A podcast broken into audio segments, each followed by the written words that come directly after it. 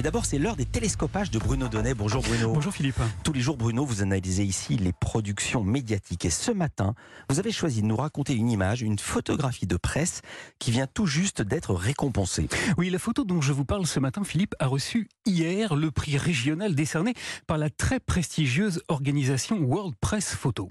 Alors, cette image, je vous la raconte. Elle met en scène une femme, une très jeune femme.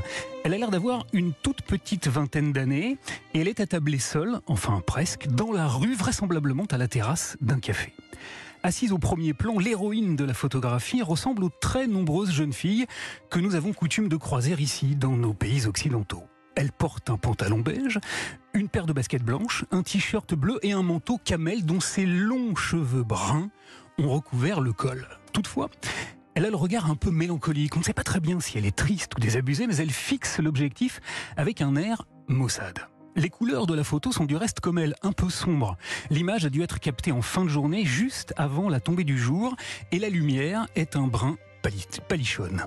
Mais la grande réussite de cette image réside dans les contrastes, car au milieu de cet ensemble un peu terne émergent deux grosses touches de couleurs. La table devant laquelle elle se trouve est jaune, jaune canari, et la chaise sur laquelle elle est assise est rose, d'un rose girly, brillant, qui tranche avec le noir de jet de sa longue chevelure. Mais j'allais oublier de vous préciser un petit détail, Philippe. La photo n'a pas été prise dans un pays où les femmes sont libres. Non, elle a été immortalisée en Iran.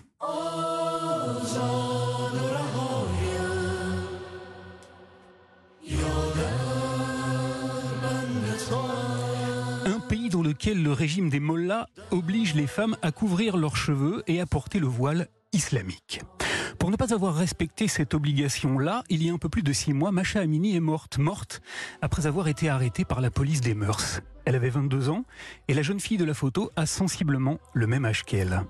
Mais je vous parlais à l'instant des contrastes, des contrastes de cette image et le plus saisissant figure à l'arrière-plan. Juste derrière cette très jolie jeune fille, tête nue et cheveux au vent, le ciel, lui, est voilé. Il est voilé, mais il n'est pas le seul.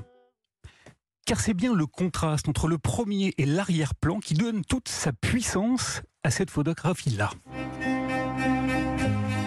jeune fille aux cheveux libres, l'image est envahie par un long cortège de femmes. Elles sont une bonne dizaine. Elles marchent, elles marchent et elles sont intégralement voilées, recouvertes de la tête aux pieds par de longs tchadors noirs qui les anonymisent et les invisibilisent, tandis que la jeune fille est unique, singulière et par effet de contraste donc d'une force spectaculaire.